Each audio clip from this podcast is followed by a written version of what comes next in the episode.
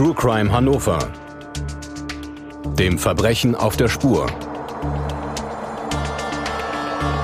Ein Podcast der neuen Presse Hannover.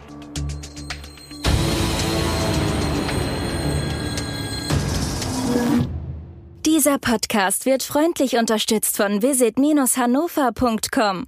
Hallo liebe Zuhörerinnen und Zuhörer und herzlich willkommen zu einer neuen Folge von True Crime Hannover, dem Verbrechen auf der Spur. Hier berichten Journalistinnen und Journalisten der neuen Presse über spannende Kriminalfälle, die sie begleitet haben, während der Ermittlungen, als Reporter oder Reporterin aus dem Gerichtssaal und auch darüber hinaus. Heute bei uns im Podcaststudio ist erneut Britta Marholz. Bei der neuen Presse berichtest du seit Jahren über Kriminalfälle. Herzlich willkommen. Hallo Rolf. Ebenfalls bei uns ist Harry Guta vom Beraten e.V., der Beratungsstelle zur Prävention salafistischer Radikalisierung des Landes Niedersachsen. Herzlich willkommen. Ja, hallo, auch guten Tag von mir. Gemeinsam wollen wir nicht nur über ein junges Mädchen aus Hannover sprechen, die durch religiösen Fanatismus zur Täterin wurde, wir möchten auch aufklären und informieren. Wir sprechen heute über den ersten Anschlag des sogenannten Islamischen Staates in Deutschland. Wir sprechen über den Fall Safia S. Hören wir einmal, worum es geht.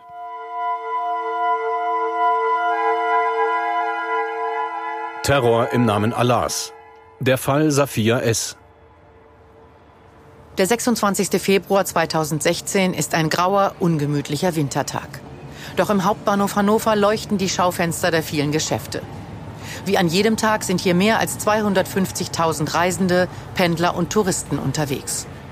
In diesem niemals ruhenden Meer aus Zügen und Menschen sind es die Beamtinnen und Beamten der Bundespolizeiinspektion, die für die Sicherheit verantwortlich sind. An diesem Tag ist auch ein 34-jähriger Kommissar zusammen mit einem weiteren Beamten auf Streife. Gemeinsam mit ihren 230 Kolleginnen und Kollegen schützen die Polizisten die Bahnanlagen vor Vandalismus und Zerstörung, führen Personenkontrollen und Festnahmen durch oder verfolgen Taschendiebe und Personen, die ohne Fahrschein unterwegs sind. Außerdem haben sie ein Auge auf die wachsende Trinker-, Drogen- und Obdachlosenszene, die seit Jahren rund um den Hauptbahnhof haust. Am späten Nachmittag fällt den beiden Bundespolizisten eine Jugendliche in der Bahnhofshalle auf, die sich merkwürdig verhält. Sie starrt die beiden Beamten an. Minutenlang wendet sie ihren Blick nicht von ihnen ab. Ist das Mädchen alkoholisiert? Steht sie unter Drogen? Eine Routineaufgabe für die beiden Polizisten. Sie sprechen den Teenager an, wollen wissen, ob alles in Ordnung ist, fragen nach einem Ausweis. Doch die junge Schülerin ist weder betrunken, noch steht sie unter Drogen. Sie ist besessen. Besessen vom Hass auf Ungläubige. Bereits seit Kindertagen hat sich Safia S. mehr und mehr radikalisiert. Immer tiefer ist die Gymnasiastin abgeglitten in einen Strudel aus Religiosität und Terrorfantasien. Und heute soll es soweit sein. Im Namen Allahs und des sogenannten Islamischen Staates soll jetzt ein Kafir, ein Ungläubiger, ein Repräsentant des Staates getötet werden. Der 34-jährige Bundespolizist hat keine Chance. Als er die Hand ausstreckt, um Safias Schülerausweis entgegenzunehmen, sticht ihm das Mädchen mit einer sechs Zentimeter langen Klinge unvermittelt in den Hals. Als der Mann zusammenbricht, greift Safia S. nach seiner Dienstwaffe. Er soll nicht der einzige Ungläubige sein, der heute stirbt. Gerade noch rechtzeitig gelingt es dem Kollegen des Angegriffenen, die fanatische Jugendliche zu überwältigen. Der 34-jährige Kommissar überlebt die Messerattacke schwer verletzt. Der Angriff im Hauptbahnhof von Hannover gilt als erstes Attentat des IS in Deutschland.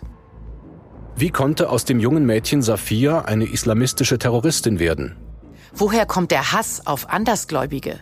Und wer sind die Hintermänner, die junge Menschen für Terror im Namen Allahs rekrutieren? Ja, Britta, der Fall Safia S. Wieder ein Fall, von dem man sich fragt, wie konnte das passieren? Warum konnte das nicht verhindert werden? Gute Frage. Vielleicht, weil im Fall Safia ganz viel schiefgelaufen ist. Im familiären Umfeld, aber auch bei den Sicherheitsbehörden.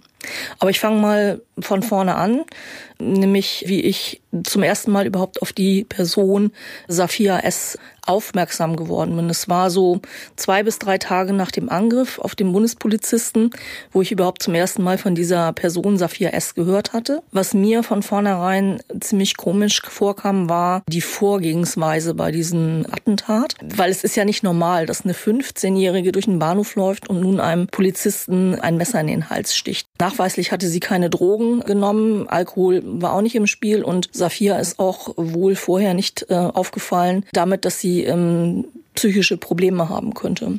Sickerten dann nach und nach erste Informationen durch, dass dieser Anschlag tatsächlich islamistisch ähm, motiviert gewesen sein könnte. Merkwürdig war wohl schon gleich nach der Tat, dass Safia, ähm, als sie überwältigt wurde, sich unfassbar aufgeregt hatte, dass ihr das Kopftuch ähm, vom Kopf gerissen wurde, als der Kollege des angegriffenen Polizisten sich eben halt auf sie geworfen hatte. Du hast es gesagt, du hast dich mit dem Fall beschäftigt, du hast dann über Safia auch recherchiert und du hast ja einiges über diese Person äh, auch erfahren. Da gab es ja auch in den sozialen Netzwerken relativ schnell Videos, die dort kursierten. Was kannst du uns denn zu diesen Videos sagen?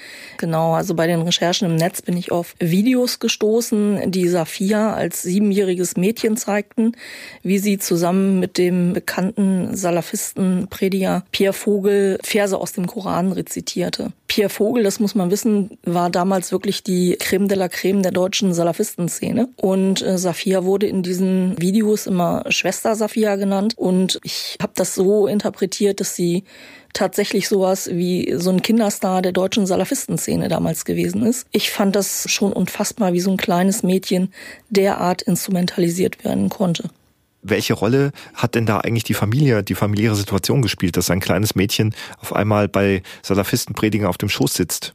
Also es ist wohl die Mutter von Safia gewesen, die sie streng religiös erzogen hat und für eben diese sehr frühen Kontakte von Safia ins extremistisch-religiöse Milieu äh, verantwortlich ist. Wir haben dann so im Rahmen unserer Recherchen erfahren, dass die Eltern von Safia getrennt waren. Safia und ihr Bruder Saleh lebten bei der Mutter Hasna El, die aus Marokko stammte. Safias Geschwister, ich meine mich erinnern zu können, sie hat einen, noch einen älteren Bruder und eine jüngere äh, Schwester, lebten damals ähm, bei dem Vater. Und bei Safia und Saleh ist es so gewesen, dass die wohl schon von der Mutter von Kindesbeinen auf an mit in die äh, Moschee genommen worden sind. Und die Mutter war damals wohl Mitglied in einer Frauengruppe, die von Sicherheitsbehörden als radikal eingestuft wurde. Diese Frauengruppe befand sich in der Moschee des deutschsprachigen Islamkreises in der Kornstraße in der Nordstadt äh, von Hannover. Die Moschee wurde damals vom Verfassungsschutz beobachtet und ist auch heute noch Beobachtungsobjekt des niedersächsischen Verfassungsschutzes. Die Mutter von Safia ist seinerzeit von der Polizei tatsächlich auch als relevante Person eingestuft worden. Was bedeutet das? Das bedeutet, dass eine relevante Person als Unterstützerin von sogenannten Gefährdern gilt und Leute werden als Gefährder eingestuft, von denen die Polizei glaubt, dass sie auch einen Schlag verüben könnten. Safia ist seinerzeit tatsächlich auch als Gefährderin eingestuft worden, allerdings erst nach dem Anschlag auf den äh, Bundespolizisten.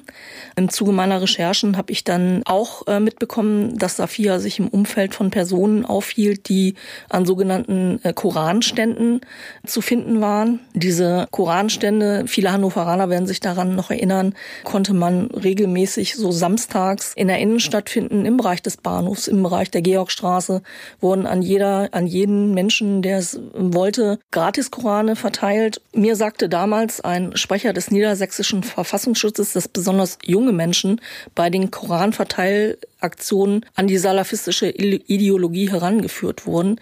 In mehreren Fällen sei auch belegt worden, dass ähm, Personen vor ihrer Ausreise in die Dschihad-Gebiete nach Syrien und in den Irak an Koranverteilprojekten beteiligt waren. Was kannst du uns weiter über äh, Safias Radikalisierung sagen? Also nach all dem, was ich weiß, ist Safias Radikalisierung im Internet komplettiert worden. Zur Erinnerung, wir befinden uns in den Jahren 2015, 2016.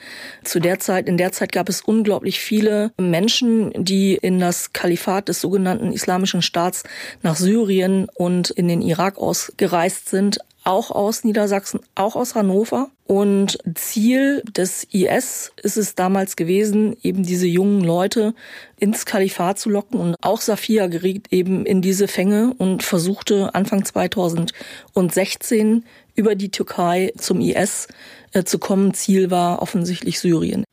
Und wie ging es dann weiter?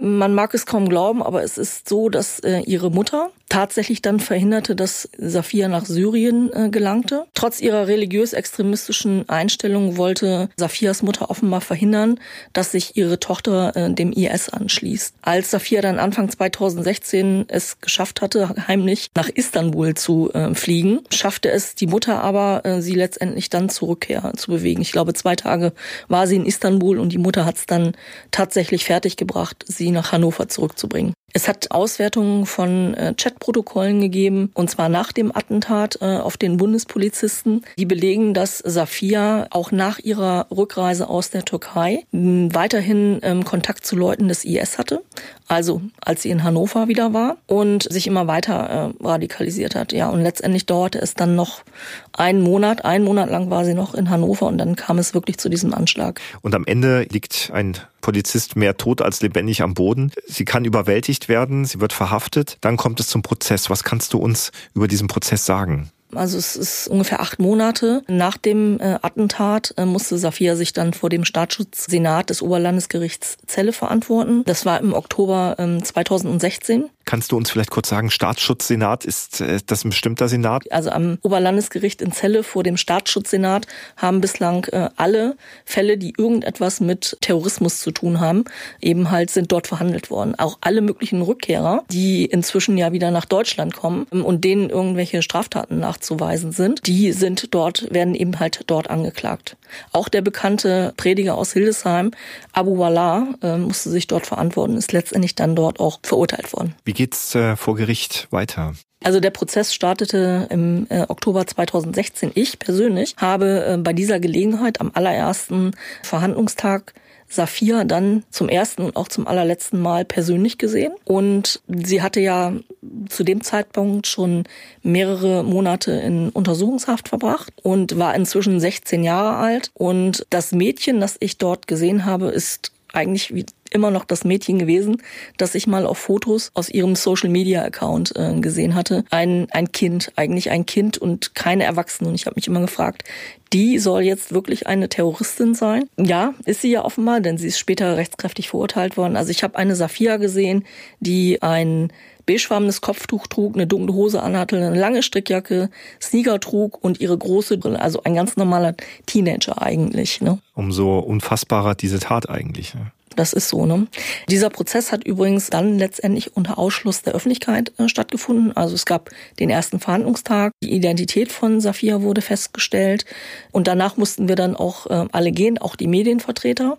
Es war dann ein nicht öffentlicher Prozess, weil sie eben halt 16 äh, Jahre alt äh, ist und dann unter, unter Ausschluss der Öffentlichkeit generell äh, verhandelt wird. Dennoch gab es um das Gebäude massive Sicherheitsvorkehrungen. Straßen waren abgesperrt und Polizisten patrouillierten dort sogar mit Maschinengewehren. Das ist bei solchen Prozessen, wo es um Terror geht, aber nicht ungewöhnlich. Das habe ich auch später dann in weiteren Prozessen erlebt. Ja. Wie ist dieser Prozess ausgegangen? Welches Urteil wurde dann schlussendlich gefällt? Also es gab 20 Verhandlungstage und im Februar 2017 ähm, wurde dann das Urteil verkündet und danach wurde Safia nach dem Jugendstrafrecht zu sechs Jahren wegen versuchten Mordes, gefährlicher Körperverletzung und als Terroristin verurteilt, die im Auftrag des IS den Bundespolizisten töten wollte.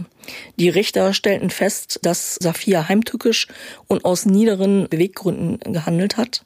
Chatprotokolle belegen auch hier, dass sie bis kurz vor dem Anschlag wohl von einer bis heute unbekannt gebliebenen Person des sogenannten Islamischen Staats angeleitet wurde. Also dieser jemand hat Safia bis ins kleinste Detail noch im Hauptbahnhof erklärt, wie sie das Attentat verüben soll. Mit dem ähm, Urteil hat der Zeller Staatsschutzsenat übrigens ähm, deutsche Justizgeschichte geschrieben, denn noch niemals zuvor ist eine Minderjährige als islamistische Terroristin verurteilt worden. Und wenn ich das auch noch mal sagen darf, Safia saß ja nicht alleine auf der Anklagebank. Es gab einen Mitangeklagten, der damals 20 Jahre alt war und den Namen trug äh, Mohammed Hassan K.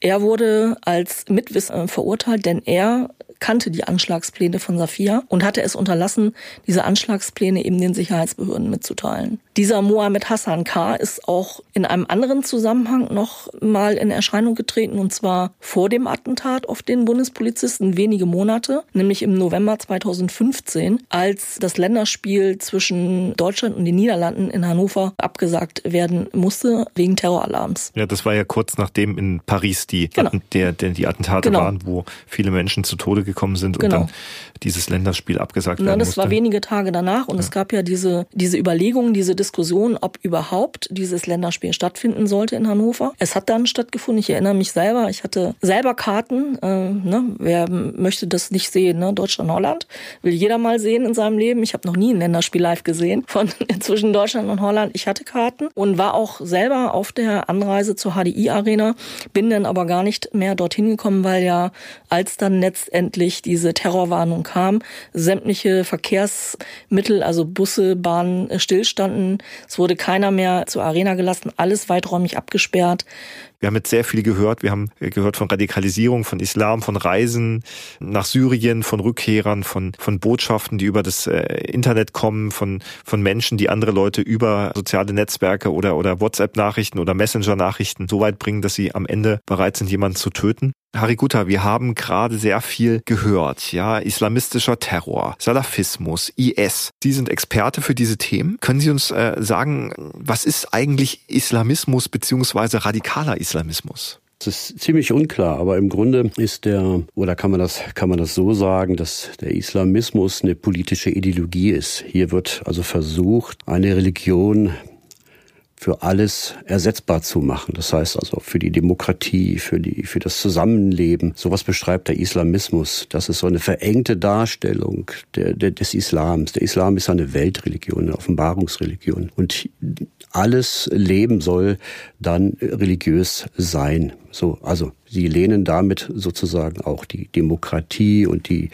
Souveränität des, äh, des Volkes ab. Das ist so kurz beschrieben, der, der Islamismus, ja, so eine, so eine, so eine verengte, ja wirklich äh, politische Ideologie, äh, die, die das Leben, ja, sichern soll. Kommen wir mal auf unseren aktuellen Fall. Wir sagen, Safir S. gilt als radikalisiert. Was versteht man darunter und wie geschieht das? Ja, das ist auch das äh, ist nicht einfach zu beantworten. Also Radikalisierung ist ja ein Prozess. Der fällt ja, wie Frau Maulz das schon gesagt hat, ja nicht vom Himmel, beziehungsweise da stehen ja Entwicklungsprozesse dahinter. Und Radikalisierung begreifen wir, begreife ich zum Beispiel als Stabilisierung einer, einer Lebensphase. Also es gibt ein, ein, ein vor der Radikalisierung, wenn, wenn junge Menschen insbesondere auf, auf der Suche nach Identität und Orientierung sind, finden sie leichte Antworten, eventuell bei salafistischen Predigern oder bestimmten schwarz-weiß denkenden und propagierenden Menschen, um eine Klarheit im Leben zu erreichen. Das ist ja auch, ist ja auch erstmal legitim, so, also sich Antworten zu suchen. Und radikal wird, wird es ja dann erst, äh, wenn es so antidemokratisch wird, wenn, wenn Menschen versuchen, andere Menschen dazu, davon zu überzeugen, dass das die einzig wahre Auslegung ist einer, einer Lebenspraxis. Was können Sie uns dazu sagen? Welche Ziele hat denn in diesem Fall eine Radikalisierung? Ja, da wird jemandem etwas versprochen, dass dieses Leben jetzt im, im, im, im Diesseits also nur vorübergehend ist und im, im Jenseits eigentlich die Belohnung, das Paradies auf ihn wartet. Also dass es hier eigentlich nur eine Prüfung ist, dieses derzeitige Leben im Hier und Jetzt und im, in, und nach dem Tod eigentlich der, der, der Zugang zum Paradies sein sollte. Und da gibt es solche Aussagen, da warten 72 Jungfrauen auf dich und so. Also all solche Geschichten. Ich mag das jetzt hier gar nicht weiter ausführen. Weil aber es ja auch völlig naiv, naive ja, das, Vorstellungen sind. Ja, ja, das ist, das ist erstmal so. Aber wir, wie gesagt, wir begreifen diese Radikalisierung insbesondere von jungen Menschen als einen stabilisierenden Faktor. Die sind auf der Suche nach Orientierung und, und Identität. Wo, wo gehöre ich hin? Wie gestalte ich mein Leben? Äh, ja, was passiert mit mir?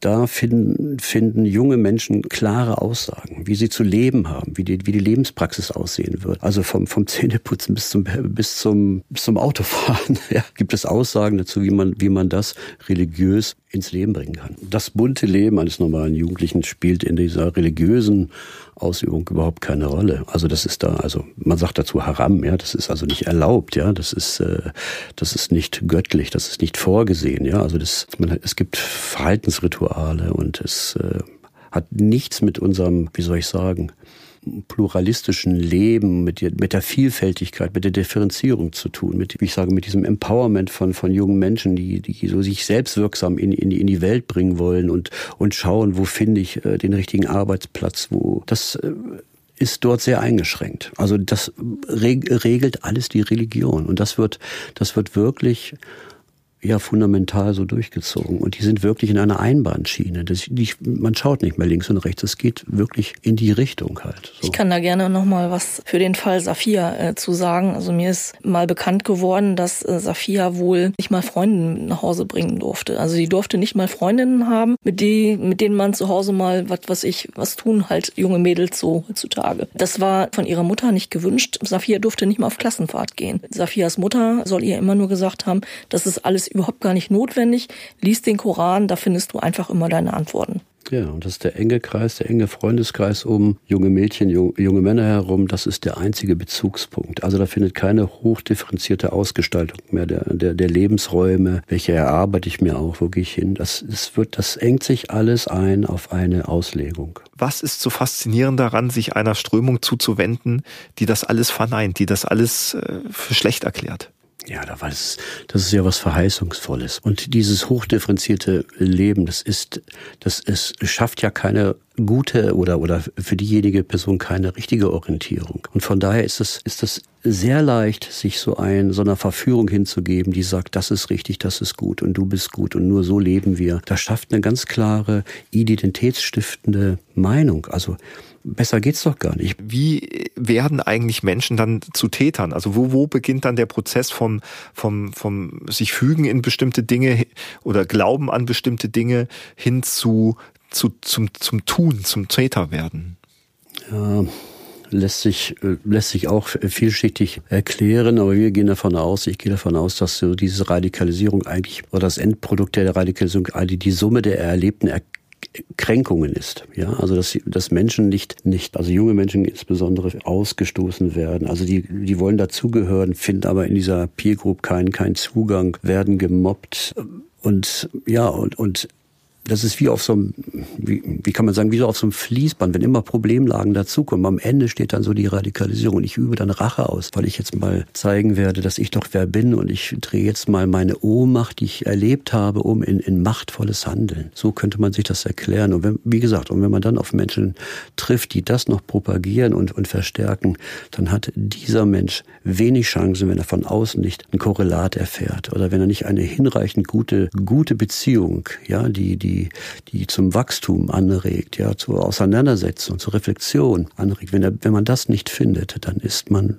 wirklich ja, verkauft und verloren. Und das muss man natürlich sagen, da sprechen wir natürlich nicht ausschließlich über äh, Islam oder Islamismus, sondern äh, da gibt es äh, genügend andere Strömungen, da gibt es genügend andere Täter, die nicht dem Islam zuzurechnen sind. Und man muss natürlich auch äh, sagen, äh, jeder Mensch soll bitte an das glauben, was ihm wichtig ist. Und die überwältigendste Mehrheit auch der islamisch gläubigen Menschen in Deutschland und der Welt sind eben keine Täter. Das nur, dass man das mal richtig stellt. Aber Sie, Sie haben das gerade aber auch angesprochen. Man trifft dann immer auch auf Menschen, die sich das zunutze machen, die wissen, wie diese, wie sich äh, junge Menschen vielleicht fühlen, wie Radikalisierung funktioniert. Und auch Britta, du hattest gesagt, es gibt auch hier in Hannover durchaus äh, Vereine oder Institutionen, die sich das zunutze machen. Deswegen auch an Sie, Herr Guter, meine Frage. Was sind denn das für Menschen? Wer, wer rekrutiert? Wo kommt es her? Welche Ziele verfolgen diese Personen? Diese Menschen, diese Personen verfolgen natürlich diese Umwälzung dieses wirklich demokratischen Staates. Also die, die wollen nicht diese Pluralität, diese, diese, dieses, die demokratischen Werte sind für sie nicht äh, nachvollziehbar, weil sie von Menschen gemacht worden sind, so sagen sie. Und sie wollen natürlich eine andere Gesellschaftsform. Ja, das, das ist das, was sie, was sie erreichen wollen mit ihrer Art und Weise der Interpretation, der, der, der Ideologisierung von diesen Menschen. Und das wo sitzen die? Wo kommen die her? Wer ja, ist das? Das, also, das kann überall passieren. Das kann auf der Straße passieren. Das kann im Internet passieren. Das kann, wie wir schon gehört haben, in verschiedenen Moscheen, Hinterhofmoscheen passieren. Also, es passiert manchmal auch unter dem Deckmantel eines normalen Gespräches, ja, was sich dann entwickelt und was man vorher nicht sehen kann, wo, wo das hinausläuft, ja, also. Also nach meiner Kenntnis gibt's diese Anwerbeversuche längst nicht mehr nur in äh, irgendwelchen Moscheen. Also das ist, äh, um das auch mal ganz deutlich zu machen. Das können auch irgendwelche Restaurants, irgendwelche äh, Halal-Läden. Das können auch Reisebüros, was weiß ich nicht alles sein. Also das passiert längst nicht alles mehr in, in irgendwelchen Moscheen. Und ich möchte auch nochmal ganz deutlich sagen, diese Moschee in der Kornstraße in Hannover ist ja auch nicht die einzige Moschee äh, in Niedersachsen, die vom Verfassungsschutz beobachtet wird. Da gibt's noch weitere. Kann man sagen, von wie vielen Fällen wir, wir sprechen? Es ist ja auch so gewesen, dass nicht nur aus Hannover jetzt Menschen in die Gebiete Syrien und in den Irak damals ausgereist sind. Wir hatten zum Beispiel auch unglaublich viele Ausreisen aus Wolfsburg. Ne? Es wurde damals sogar von der Wolfsburger Zelle äh, gesprochen. Es gab aber auch Ausreisen aus kleinen Orten. Aus Hildesheim gab es unglaublich viele Ausreisen. Da gab es eben zu dem Zeitpunkt einen Prediger, nämlich äh, diesen äh, Herrn Abu Wallah, der der nachweislich mit seinen Leuten in seinem Verein und in seiner Moschee eben halt viele junge Menschen dazu gebracht hat, auszureisen. Aber ich glaube, beziffern kann ich es nicht. Was tut Beraten, um dem entgegenzuwirken? Was sind da Ihre Aufgaben? Na, erstmal sind wir ja eine Beratungsstelle, eine Jugend- und Familienpädagogische Beratungsstelle. Und was, was wir dort tun, ist natürlich den Kontakt aufnehmen zu der Zielgruppe und das heißt ganz konkret, wir gehen auf junge Menschen zu, wir gehen auf das soziale Umfeld zu, wir reden mit den Eltern, mit den Angehörigen. Wenn diese das Problem haben, ich komme im Moment mit meinem Bauchgefühl nicht klar, hier läuft etwas schief in der Entwicklung meines Kindes, meines Sohnes, meiner meines Lebenspartners und er wendet sich irgendwelchen anscheinend religiösen Institutionen zu. Was bedeutet das eigentlich? Also was wir tun, ist den Kontakt aufnehmen und mit dem Menschen reden und schauen, ob das tatsächlich eine beginnende Radikalisierung ist oder ist es nur eine wirklich religiöse Ausübung der, einer Lebenspraxis, was, was viele Menschen ja gar nicht mehr unterscheiden können, was ist fundamental und was ist wirklich schon eine, eine gefährliche Ausrichtung. Es gibt also keine Checkliste, ne, so wie man, wie man so Radikalisierung erkennen kann oder wie man so eine ja, Gefährlichkeit erkennen kann. Das muss sich im Einzelfall, und das tun wir natürlich gemeinsam im Dialog, in, in der Begleitung des Menschen dann, dann erschlossen werden. So, nicht? Also und wenn ich das richtig verstehe, wenn ich da mal kurz einhaken darf, nicht jeder oder jede, der oder die sich bei Beraten meldet, ist auch tatsächlich radikalisiert. Nein, das, also weit unter dem polizeilichen Radar läuft das, was wir dort auch tun. Ne? Wir sind ja eine, wir sind ja eine Präventionsstelle mhm. so und wir gehen ja in, in alle drei Bereiche hinein, in der der Prävention, also in der primären, sekundären und Tertiärprävention. Können Sie das kurz erklären? Primär wäre so zu erklären, bevor es zu einer ja, Problemfall wird, geben wir Sensibilisierungsmaßnahmen, Fortbildungsmaßnahmen für Regelstrukturen zum Beispiel, konkret für, für Kita-Fachstellen, für das Jugendamt, für die Schulen. Reden wir über ja, Momente, die gefährlich sein können und, und was könnten das für Momente sein? Ja, also es, es, könnte zum Beispiel sein, wenn, äh, wenn die eine Lehrerin beobachtet, der junge Mensch zieht sich weiterhin zurück, hat eine starke Hinwendung zu irgendeiner Religion oder beziehungsweise läuft in eine bestimmte Moschee tagtäglich ein und aus und betont die Überbetonung eines, eines Jenseites, also das, ne, also das,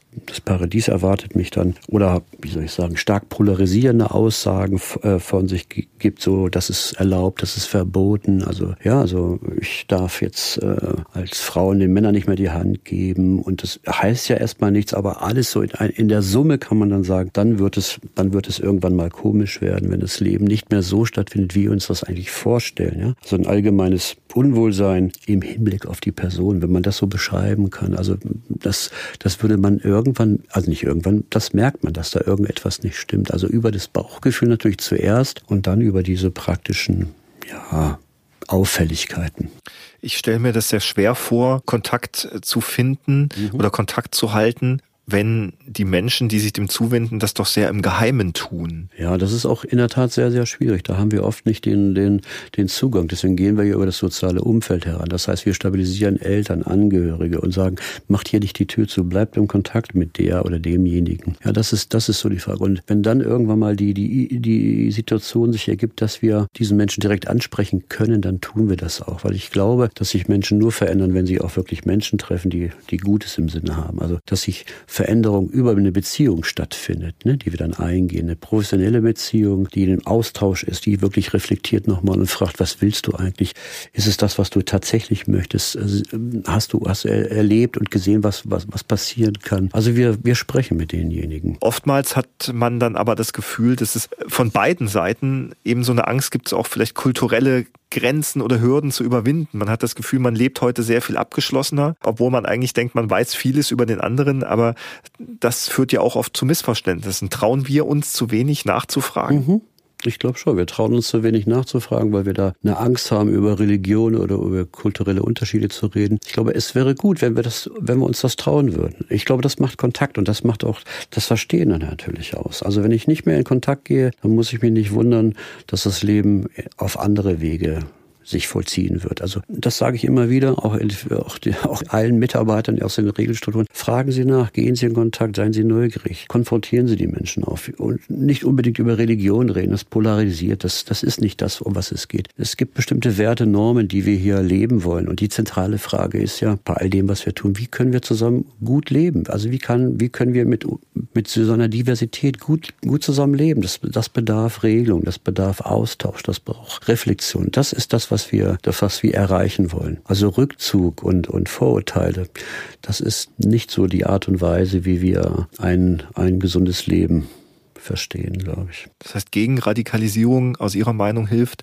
offen sein, zuhören, Gespräche suchen, sich immer einlassen. Wieder, immer wieder einlassen, sich auch sich auch zeigen und auch betroffen sein. Wir haben ja ganz viel jetzt über Safia gesprochen. Mir geht dauernd der Gedanke durch, was ist eigentlich mit dem jungen Polizisten, der, der 34, der da mhm. niedergestochen wurde. Mhm. Das habe ich keine Infos drüber. Also das äh, ist ein Thema, wo ich mich noch Kann mal... Ich da gleich noch mal was zu sagen. Ja, das wäre ja. auch schön. Also ja, wir müssen offen, und das muss so eine Demokratie hergeben, in solche wie sagen wir, Referenzräume gehen und in den Austausch gehen und, und sich wirklich auch zeigen als, als Mensch, der, der etwas zu bieten hat. Ne? Wir haben ja in der Demokratie tolle Sachen zu bieten. Wir haben eine Freiheit, wir haben ja Werte, äh, die das Zusammenleben regeln. Und das, das, das wollen wir doch nicht verlieren. Also, das, also ich zumindest nicht und Sie auch nicht. Und darüber gehen wir in Kontakt, ja. Also ich, wir sagen immer, seid, seid grenzstabil mit dem, was ihr sagt und wie ihr seid. Britta, wir haben gehört, Zuhören hilft. Fragen hilft auch. Und zwar, wie ist diese Tat, die ja nun auch schon etwas länger her ist. Wie geht es äh, Safia heute? Weißt du, was aus ihr geworden ist? Was ist aus dem Kollegen geworden von der Bundespolizei? Also nach all dem, was ich weiß, hat Safia ihre Haftstrafe voll verbüßt. Und es ist ja so, dass Safia vor dem Attentat ein Gymnasium besucht hat, nämlich ein Gymnasium in Hannover Großbuchholz und übrigens auch als sehr gute Schülerin galt. Also mir hat ihr damaliger Verteidiger aus dem Prozess mal gesagt, das ist richtig pleatsches Mädchen gewesen. Und in der Haft ist sie weiter geschult worden. Mittlerweile ist Safia also raus aus dem Gefängnis und befindet sich im Aussteigerprogramm des niedersächsischen Verfassungsschutzes. Offenbar hat sie sich inzwischen von der radikal-islamistischen Szene auch distanziert. Nach meiner Kenntnis hat sie eine neue Identität angenommen. Also Safia heißt nicht mehr Safia und sieht auch nicht mehr so aus wie äh, auf den Fotos, die wir von ihr kennen. Und angeblich soll sie auch Hannover verlassen haben. Zu all dem gibt es natürlich nie und nimmer irgendwelche offiziellen Bestätigungen, weil eben als Aussteigerin, egal was sie tut, es ist alles top secret. Die soll jetzt ein anderes Leben leben und sie tut es hoffentlich auch. Am Ende haben wir einen schwer verletzten Polizisten. Weiß man, wie es dem geht? Wir wissen ja, er hat überlebt. Es ist auch so, dass er in den Dienst zurückgekehrt ist. Und nach meiner Kenntnis ist er auch weiterhin bei der Bundespolizei in Hannover tätig. Aber es ist mir jetzt auch nochmal wirklich ganz wichtig zu sagen, dieser Mann hat an dem Tag nichts anderes als seinen Job gemacht. Er ist zufällig zum falschen Zeitpunkt am falschen Ort gewesen und ist da ausgewählt worden als derjenige, der jetzt sterben sollte. Und dieser Mann ist natürlich fürs Leben gezeichnet. Ich glaube und ich wünsche ihm alles Gute, dass er es wirklich schafft, mit dieser Tat klarzukommen und abzuschließen damit. Du sprachst vorhin auch einleitend davon, dass diese Tat vielleicht hätte auch verhindert werden können. Es da vielleicht aber auch Fehler der Sicherheitsbehörden äh, gegeben hat, die verhindert haben, dass man diese Radikalisierung früher hätte erkennen können, um einzugreifen. Was weißt du darüber? Es hat tatsächlich eine ganze Kette von Versäumnissen, Fehlern und Falsch falschen Entscheidungen bei der Polizei in Hannover, beim Landeskriminalamt Niedersachsen, aber auch vom, beim Verfassungsschutz in Niedersachsen gegeben. Dazu zählen unter anderem, dass ein Hinweis, den seinerzeit die Großmutter von Safia an die Polizei in Hannover gegeben hatte, dass sie eine zunehmende Radikalisierung bei ihrer Enkelin festgestellt hat, nicht weitergegeben wurde. Also dieser Hinweis ist irgendwo, wo auch immer bei der Polizei in Hannover versandet. Dann gab es zum Beispiel das Versäumnis, dass das Handy, das äh, Safia seinerzeit dabei hatte, als sie in die Türkei gereist war, wo ja durchaus nachvollziehen werden konnte, dass sie zu dem Zeitpunkt schon Kontakt zum IS hatte. Das ist nicht ausgewertet worden. Das ist erst nach dem Attentat auf den Bundespolizisten dann ausgewertet worden. Und letztendlich auch der Verfassungsschutz hatte ja Kenntnis von ihrer Reise in die Türkei. Normalerweise ist das ein Anlass, um ihre Daten einfach beim Verfassungsschutz auch zu speichern, was rechtlich auch möglich gewesen wäre. Und das ist auch unterblieben, nachdem es dort offenbar auch eine Anweisung gegeben hatte der damaligen Vizepräsidentin, dass der Ausreisefall Safia S. nicht weiter behandelt wird. Das, dazu haben wir Unterlagen gehabt, das haben wir gelesen, das hat es genauso gegeben. Ein Parlament Parlamentarischer Untersuchungsausschuss des Niedersächsischen Landtages hat sich ja hinreichend und sehr lange dann mit den Versäumnissen im Fall Safia beschäftigt. Man hört das ja nicht zum ersten Mal, dass man im Nachhinein rausfindet, dass Taten hätten verhindert werden können, egal ob es sich um islamistischen Terror handelt, ob es sich um rechten Terror handelt, andere Straftaten. Müssen Sicherheitsbehörden schneller eingreifen können?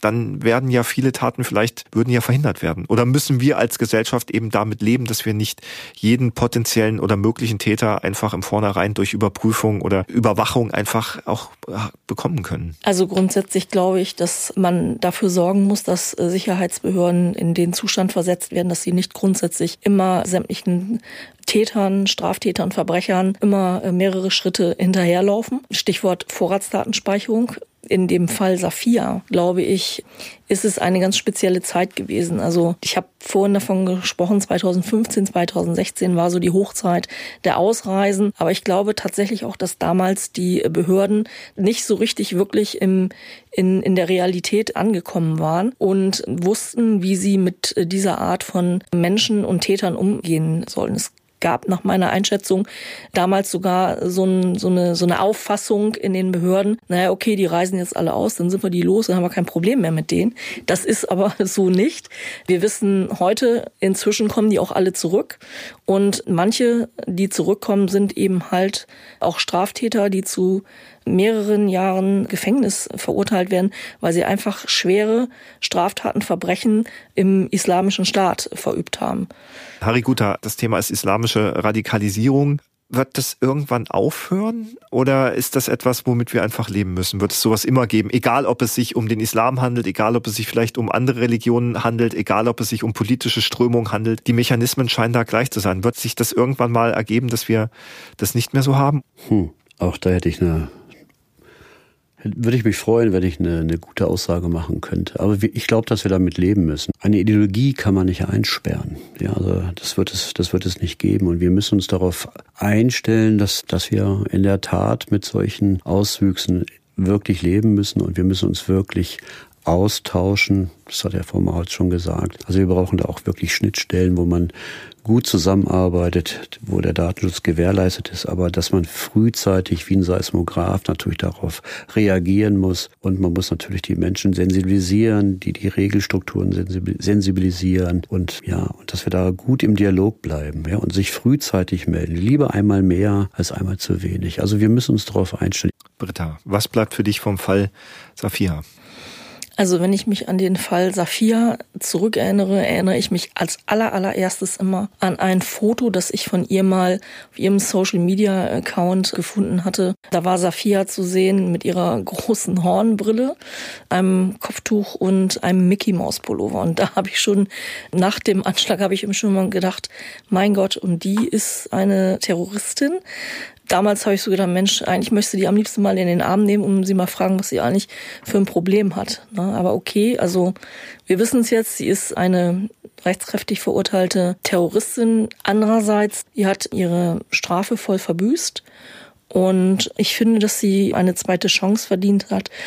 Mir bleibt nur zu sagen, Britta Maholz, ganz herzlichen Dank, dass du uns äh, diesen Fall nahegebracht hast und auch Ihnen, äh, Harry Guta, herzlichen Dank von Beraten e.V., dass Sie bei uns waren und uns Einsichten gegeben haben, wie diese Szene funktioniert, aber eben auch erklärt haben und Mut gemacht haben, zu sagen, was sind Angebote, wie kann man das verhindern, indem wir offen sind, indem wir weiter miteinander reden, indem wir uns von falschen Versprechungen nicht irreleiten lassen, indem wir weiter zuhören. Das war der Fall Terror am Namen Alas, der Fall Safia S. Wir freuen uns über Feedback und wenn Sie uns eine Nachricht schreiben wollen, dann können Sie das über die sozialen Netzwerke der Neuen Presse tun oder per Mail unter truecrime@neuepresse.de. Vielen Dank fürs Zuhören und bis zum nächsten Mal.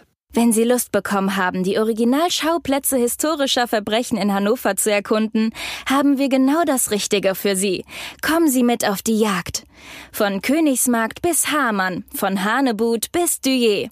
Bei der neuen Tour durch die Innen- und Altstadt von Hannover lauschen Sie spannenden Hintergründen aus der Kriminalhistorie an den Originalschauplätzen in Hannover. Was hat es mit einem Leichenfund an der Leine auf sich? Wo hat Hamann sein Unwesen getrieben? Und wo ist der Legende nach das Beutelager von Hanebut?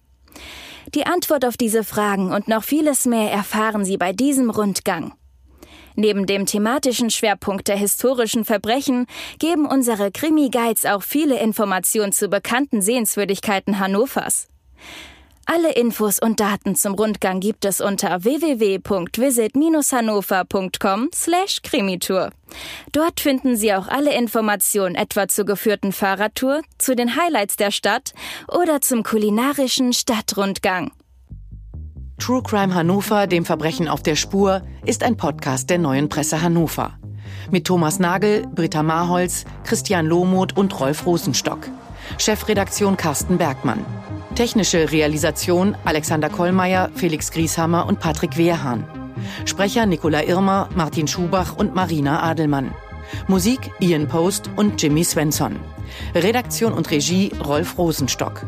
Produktion TVN Corporate Media und TVN Production.